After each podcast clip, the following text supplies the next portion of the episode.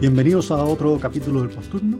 Hoy nos acompaña la doctora Rosa Sandoval, médico especialista en urgencia del Hospital Sotero del Río, y con ella vamos a conversar de una intoxicación que no es infrecuente ver, sobre todo en nuestro servicio público, que es la intoxicación por tricíclico. Hola Rosita, ¿cómo estás? Hola, hola Miquel. Bien, gracias por invitarme. Oye, Rosita, ¿nos puedes contar un poco cuál es la importancia que tiene la intoxicación por tricíclico? Sí, mira, eh, yo encontré súper eh, eh, choro que hayas pensado en este tema porque la verdad es que los tricíclicos nos vienen acompañando a nosotros desde mucho tiempo, desde los años 50, 60, hasta los 70 fue como un mayor boom de, uso de este tipo de fármacos. Y su uso inicial estaba determinado solamente para la gente que tenía depresión o algún trastorno depresivo pero a lo largo de los años hoy en día cada vez más frecuente el uso de este tipo de fármacos, eh, dado que se utiliza para prevenir la migraña, se utiliza para prevenir enfermedades neuropáticas periféricas, sobre todo las neuropatías que son bien dolorosas, eh, se ocupa para algunas fobias, se ocupa también para eh, algunos trastornos obsesivos compulsivos. Entonces, eh, son fármacos que día a día vemos que por distintas razones los pacientes los utilizan y cada vez nos vamos exponiendo más a algunas eh, posibilidades de intoxicaciones por el uso de, estos fármacos y el abuso, el abuso más que todo de estos fármacos.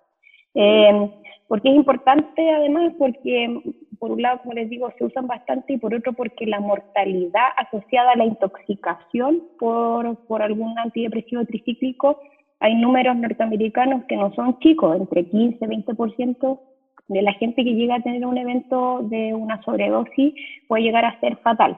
Eh, acá en Chile, como siempre, en todas las estadísticas no tenemos muchos números con respecto a eso. Eh, también se sabe, por ejemplo, en Estados Unidos que eh, las intoxicaciones más comunes, hubo un minuto, sobre todo en ese periodo de los 60 a los 70, en donde estaba como número uno, por ejemplo, los paracetamol, las intoxicaciones alcohólicas y dentro de ese ranking estaban las benzodiazepinas y también llegaron a estar los antidepresivos tricíclicos. Acá en Chile no, no tenemos una estadística así como del CITUC que nos diga por lo menos de que estamos, está dentro de los primeros rankings. Eh, sí las benzodiazepinas, por ejemplo, en el registro del CITUC aparecen dentro de los fármacos más utilizados o, o, o sobredosis más comunes en Chile, más que los antidepresivos acá en forma, en forma local, pero como te digo, a nivel, a nivel como de números gringos también se, se estipula de que se utilizaban eh, bastante en su minuto. Em, en general, yo creo que esas serían las cosas como más importantes de mencionar y por qué yo creo que tenemos que hablar de este tema, sobre todo en un podcast como de medicina de urgencia. Muy bien. Oye, ¿y qué son los tricíclicos entonces? ¿Qué, qué es este medicamento o esta familia de medicamentos? Mira, los tricíclicos es una clase de medicamento que eh, tiene eh, distintas vías de acción, distintos, distintos receptores donde actúan. Eh, los principales efectos están dados a nivel del tratamiento de la depresión porque producen, inhiben la recaptación de la serotonina y también tienen un efecto de la inhibición de, presináptica de, la de, la, de la noradrenalina. Em, en general, la, la lista de fármacos eh, es larga. Eh, hay 27 fármacos clasificados como antidepresivos tricíclicos en Estados Unidos. En Chile esa lista obviamente es un poquito más acotada. Los más conocidos acá eh, como, como, fármacos tricíclicos son la mitriptilina, la imipramina, el bupropión, el citalopram eh, la mirtazapina también tiene un efecto que puede ser como tricíclico, la trazodona, y otros más raros que no son tricíclicos propiamente tal, pero que tienen, eh, utilizan, digamos, algunos receptores similares a los que vamos a mencionar, en los que actúan los antidepresivos tricíclicos, pueden ser la verlafaxina, la trazodona, algunos IMAO como la imipramina eh, y la ciclobenzaprina. Entonces, de hecho, ahí más adelante vamos a hablar que hay otros, otros fármacos, ciertos otros tóxicos que se, se, se, comportan un poco similar en el mecanismo de acción a los tricíclicos, y uno de esos es la, la ciclobenzaprina. Entonces, estos fármacos, como te digo, actúan en múltiples vías eh, y eh, en general tienen distintos usos, como había mencionado anteriormente. Por lo tanto, eh, ¿cómo se llama? Eh, en sí no es solo uno o dos, sino que son varios. ¿Por qué es tan frecuente la intoxicación por este fármaco en nuestra realidad local? Una parte, eh, lo primero es, que se amplió como su espectro de utilización, como que ya no es solo para tratamiento de los antidepresivos, sino que también hoy en día se utiliza, como te mencionaba, para otras cosas. Segundo, el costo de estos fármacos no es alto. Por ejemplo, acá en Chile, eh, la caja de amitriptilina para tratamiento de un mes vale 1.200, 1.230 pesos aprox, ¿ya? La, la, del laboratorio Chile, que es la, la, más utilizada.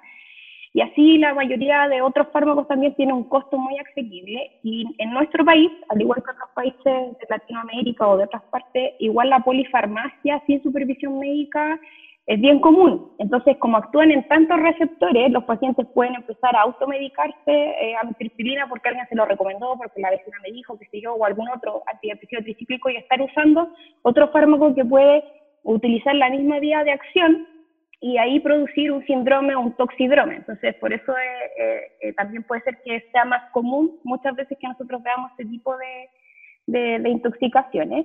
Eh, y lo otro es que, eh, como te decía, el hecho de que actúen en múltiples receptores, puede haber una coacción con otros fármacos, eh, ya sea por, por, por, forma accidental o porque el paciente lo quiera a través de una ingesta con algún, alguna intención, etcétera. Entonces, yo creo que esas son las principales cosas que llevan a que esto sea frecuente de ver, sobre todo los servicios de urgencia. Bueno, comentaste que hay polifarmacia y en el fondo que puede tener como, eh, se puede potenciar el efecto tóxico de los tricíclicos. ¿Qué otros medicamentos o qué otros tóxicos pueden compartir mecanismos con los antidepresivos tricíclicos? mira, como habíamos eh, mencionado anteriormente, uno de los más como eh, similar en cuanto a mecanismo es la ciclobenzaprina, porque la molécula de este fármaco es muy parecida a la molécula de la amitriptilina, tiene dentro de sus efectos principales un efecto anticolinérgico y potencia la noripinefrina, que es uno de los principales mecanismos de acción que tienen los tricíclicos, aparte de otros más, ¿cierto? Y además, eh, si bien se parece mucho y tiene efectos adversos, si uno hace una sobredosis o una intoxicación, también puede tener efectos cardiovasculares, pero menores. ¿ya? Lo otro eh, que puede también compartir mecanismos similares, como otra intoxicación, es la intoxicación o la sobredosis por cocaína, porque también bloquea los canales de sodio, que es otro mecanismo que tienen de, de, forma de, acción, digamos, los, los eh, fármacos antidepresivos tricíclicos.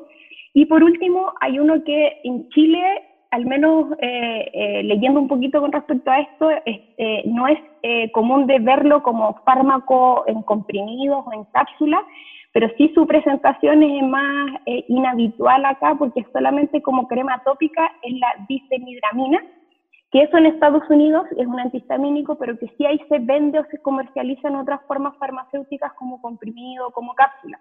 Acá en Chile solo se ve como crema, eh, hay un nombre comercial que es Ibares, que es la crema que se eh, produce y que se vende en Chile, eh, como te digo, ese fármaco es menos probable que tenga efectos tóxicos porque en realidad como que nadie sabe comer un pomo de crema, ¿cachai? Pero en Estados Unidos sí lo mencionan como otro fármaco que, que tiene como mecanismo de acción similar porque ahí sí se administra de, a través de otros otro comprimidos o de otras cápsulas.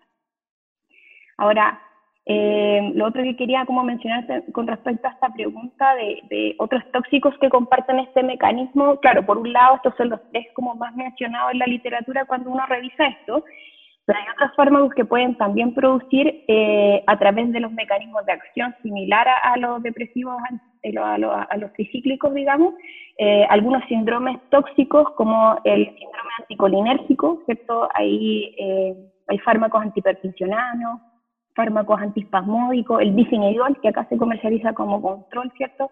Pueden producir un síndrome anticolinérgico y el antidepresivo o tricíclico, que también actúa a través de estos receptores, también puede llegar a producir un anticolinérgico.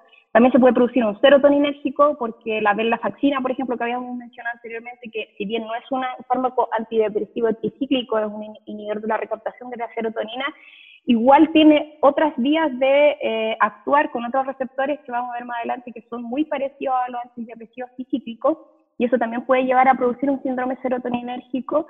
Y por último, también hay otros fármacos que pueden llevar a producir un neuroléptico maligno eh, y dentro de esos también están los antidepresivos tricíclicos. Entonces, eh, si bien hay otros fármacos que comparten las vías de acción, también hay otros toxidromes, fuera de solo pensar en que es intoxicación o sobredosis por antidepresivo tricíclico, sino que se puede formar un síndrome en relación a la intoxicación por este fármaco.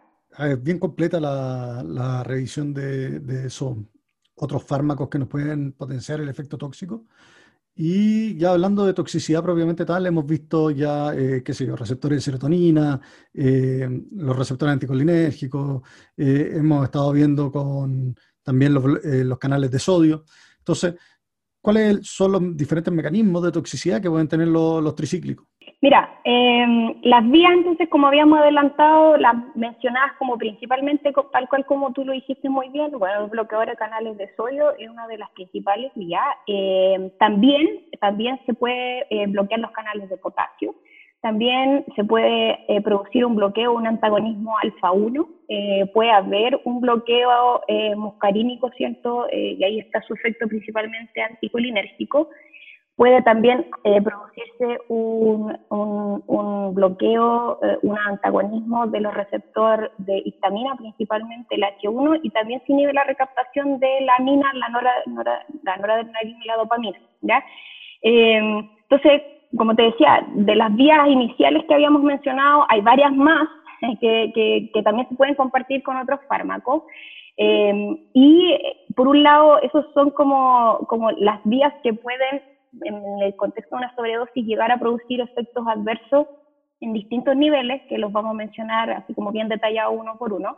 Pero también quiero mencionar con respecto al mecanismo de toxicidad, que por un lado está cierto eh, el problema del, de los múltiples receptores en los cuales actúan los antidepresivos tricíclicos, pero por, por otro lado también eh, hay que entender que los tricíclicos eh, su vida media, así de, los distintos fármacos, por ejemplo, el más conocido que es la metilpilina es súper larga, de 10 a 50 horas, eh, eh, así como descrito en la literatura. Y otros fármacos incluso pueden llegar a tener hasta 58 horas de vida media, entonces eso también potencia un poco para el efecto de la toxicidad, si bien la vida media no determina la duración de la toxicidad, si te hace más probable que tú puedas intoxicarte como por este fármaco. Y por otro lado también, otra cosa que aporta a los mecanismos tóxicos de los antidepresivos específicos es que eh, estos fármacos eh, se absorben rápidamente en el, tubo digestivo y alcanzan su concentración máxima bien rápido, dentro de las primeras dos a seis horas. Entonces también eso hace que si yo tengo una sobredosis del fármaco tenga más probabilidad de tener toxicidad porque el mecanismo, o sea, porque la absorción de este medicamento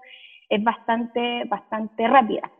Eh, para detallarte así como, como un poco, yo voy a ir hablando eh, así como bien rápido de lo que sucede bueno, habíamos mencionado el, bloqueo de los canales de sodio, ¿cierto? Que principalmente produce arritmias porque se prolonga el QRS, actúa directamente en el potencial de acción de la célula cardíaca, prolongando la fase cero, y eso, ¿cierto?, evita que haya una despolarización rápida ventricular y ahí es donde se produce la, la arritmia ventricular. Eh, los bloqueos de canales de sodio altera la fase, la fase 3 de este mismo, ¿cierto? Eh, este potencial de acción cardíaco y eso prolonga el QT y también esto puede llegar a producir torsión de puntas, por ejemplo, arritmias eh, cardíacas. El mecanismo de antagonismo alfa-1 principalmente reproduce vasodilatación periférica y eso da una marcada hipotensión, que es uno de los principales problemas de, tratamiento de estos pacientes. Y las otras cosas que habíamos mencionado, que es el bloqueo eh, muscarínico, ¿cierto? Todo, el efecto anticolinérgico, la, la, resequedad, la retención aguaderina, el paciente que puede ver, puede ver como rojo, caliente al tocarlo, eh, puede tener taquicardia, midriasis, eh, puede estar hipertérmico, ¿cierto? Y por eso es que estos pacientes pueden prolongar su, su toxicidad y pueden hacer un neuroléptico maligno si uno no le da un buen tratamiento en la parte del bloqueo de la, de la histamina del receptor H1 produce sedación, delirium, confusión, incluso coma en, en, el proceso, digamos, como más, más crítico de la, de la toxicidad. Y en el tema de, la, inhibir la recaptación de las aminas, ahí también puede haber un efecto como al contrario un poco, puede haber agitación, puede haber eh, taquicardia, bueno, por el mismo efecto ¿cierto? Del, de la noradrenalina. Eh, y por último, el tema del GABA, que también a veces eh, eh, como que uno no tiene tan como a la mano el concepto de que igual actúan a través del sistema nervioso central por antagonismo GABA y esto puede llegar a producir convulsión en estos pacientes. Entonces, así como para darte como una descripción un poquito más detallada del receptor y lo que puede llegar a producir, me parece que era importante mencionarlo como, como de esta forma. Súper claro, súper claro. Oye, ¿y hay dosis asociadas a, esto, a estos síntomas? Sí, en la literatura cuando uno revisa este tema, más allá de ir como detallando como cada fármaco, su dosis tóxica, eh, se habla de que hay tres números o tres rangos de números que uno debería recordar en el contexto de la toxicidad. Eh, en el, en el caso, por ejemplo, que un paciente consuma un antidepresivo tricíclico en una dosis mayor a 30 miligramos por kilo, ya es una toxicidad grave y ese paciente lo más probable es que tenga cardiotoxicidad y haga síntomas de una arritmia ventricular dentro de las primeras 24 horas. Cuando el paciente tiene una dosis de ingesta de más de 10 ml por 10 miligramos por kilo, perdón, y, y que no llega a ser más de 30, esos pacientes tienen alta probabilidad de hacer un evento adverso, no solo coronario, de otros tipos, ya convulsiones, pueden tener eh, coma dentro de, dentro de los efectos adversos de, de, la intoxicación, y esos pacientes pueden eh, tener un grado mayor de eh, potencial mortalidad. Entre 5 y 10 es como síntomas más que leves pero no tan graves. Por ejemplo, la, hipotensión es bien marcada en este, en grado de intoxicación. Eh, puede también eh, haber taquicardia, puede haber midriasis, y eso en general se empieza a producir rápido, entre las primeras dos, primeras dos horas perdón, desde la ingesta del medicamento.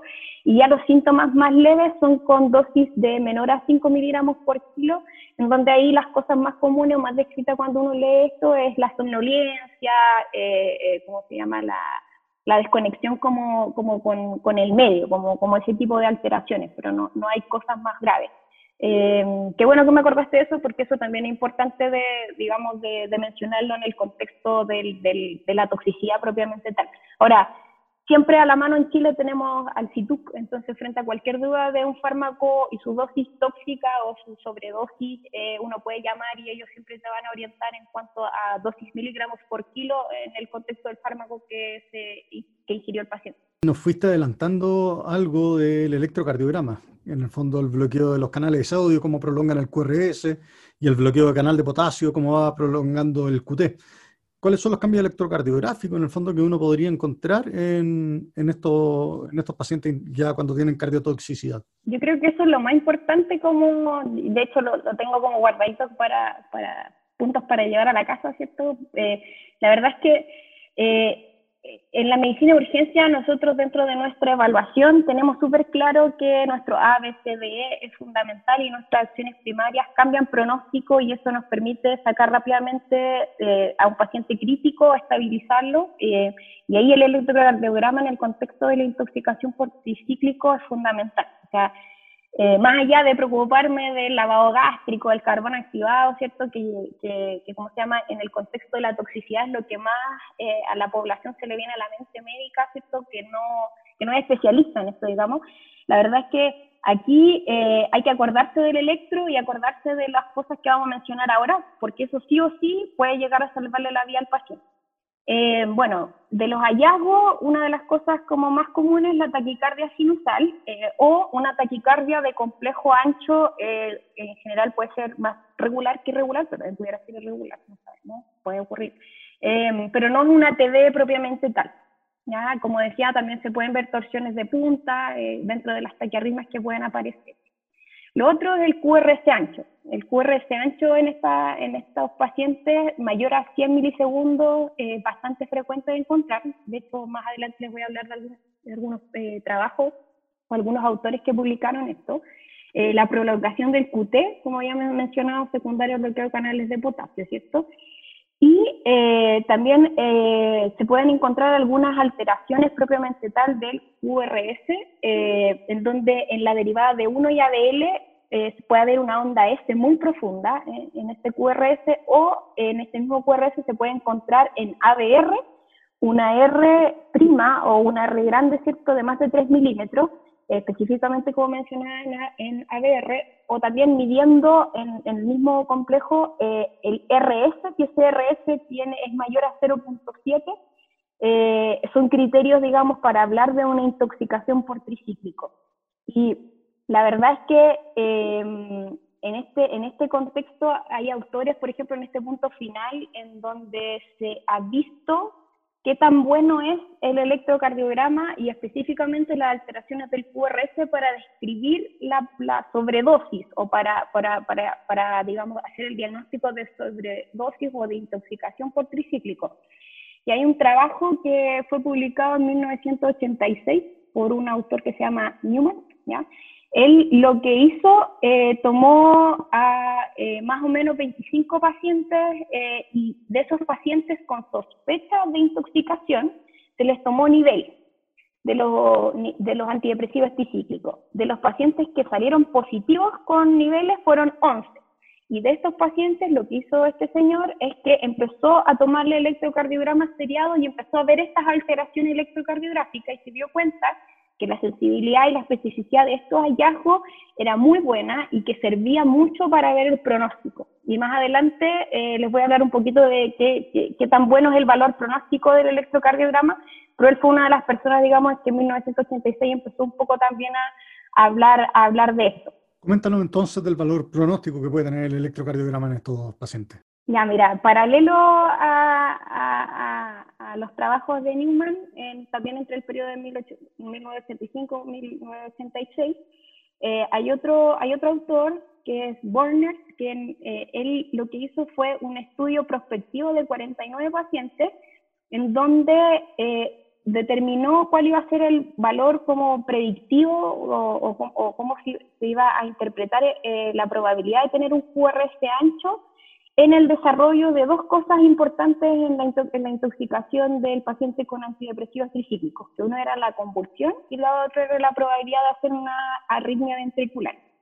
Y él, la forma de, hacer este estudio es que tomó estos 49 pacientes, eh, algunos pacientes solamente les hizo medición con el, el, QRS en el electrocardiograma, a otros pacientes les tomó nivel estérico de la droga y en base a eso eh, empezó a ver qué número de pacientes hacía taquicardia ventricular o hacía o una convulsión. Eh, y se dio cuenta que era, tenía mucho mejor valor predictivo el QRS ancho eh, para predecir estas cosas, más que el paciente tuviera niveles altos o niveles alterados de antidepresivos tricíclicos séricos. Em, entonces ahí se acuñó un poco y él eh, después hizo como un, nuevo análisis y se dio cuenta de que con el QRS mayor a 100 tenían más probabilidades de hacer convulsión y que incluso los que tenían un QRS mayor a 160 milisegundos tenían más probabilidad de hacer una arritmia ventricular. Eh, en su estudio, cerca de un 30% de los pacientes hizo una, una, convulsión con un QRS mayor a 100 milisegundos y un 50% de los pacientes hizo una arritmia ventricular con el QRS mayor a 160. Entonces ahí, digamos, se fue eh, acuñando el término o se, empezó a, conversar de que la verdad es que el, electrocardiograma sí nos permitía para hacer un, pronóstico del paciente con la intoxicación con antidepresivos tricíclicos. Incluso que era bastante mejor que hacerlo de esta manera que midiéndole niveles al paciente del fármaco en su sangre. Entonces, es una herramienta que tenemos a la mano, que es barata, sabemos que no, no es cara, que en eh, cualquier tapúa de Chile puede haber una, una, máquina de electrocardiografía. No así, por ejemplo, medir niveles de algún fármaco en sangre. Y la verdad es que eso es un, beneficio para nosotros que trabajamos en la urgencia y obviamente que nos dé un valor pronóstico eh, también eh, es, bastante, es bastante bueno. El electrocardiograma pasa a ser fundamental en, en el manejo de estos pacientes y nos va a servir para guiar terapia. Bueno, con esto concluye la primera parte de intoxicación por tricíclicos y ya la próxima semana revisaremos en profundidad el tratamiento y manejo, así como la disposición de estos pacientes. Muchas gracias.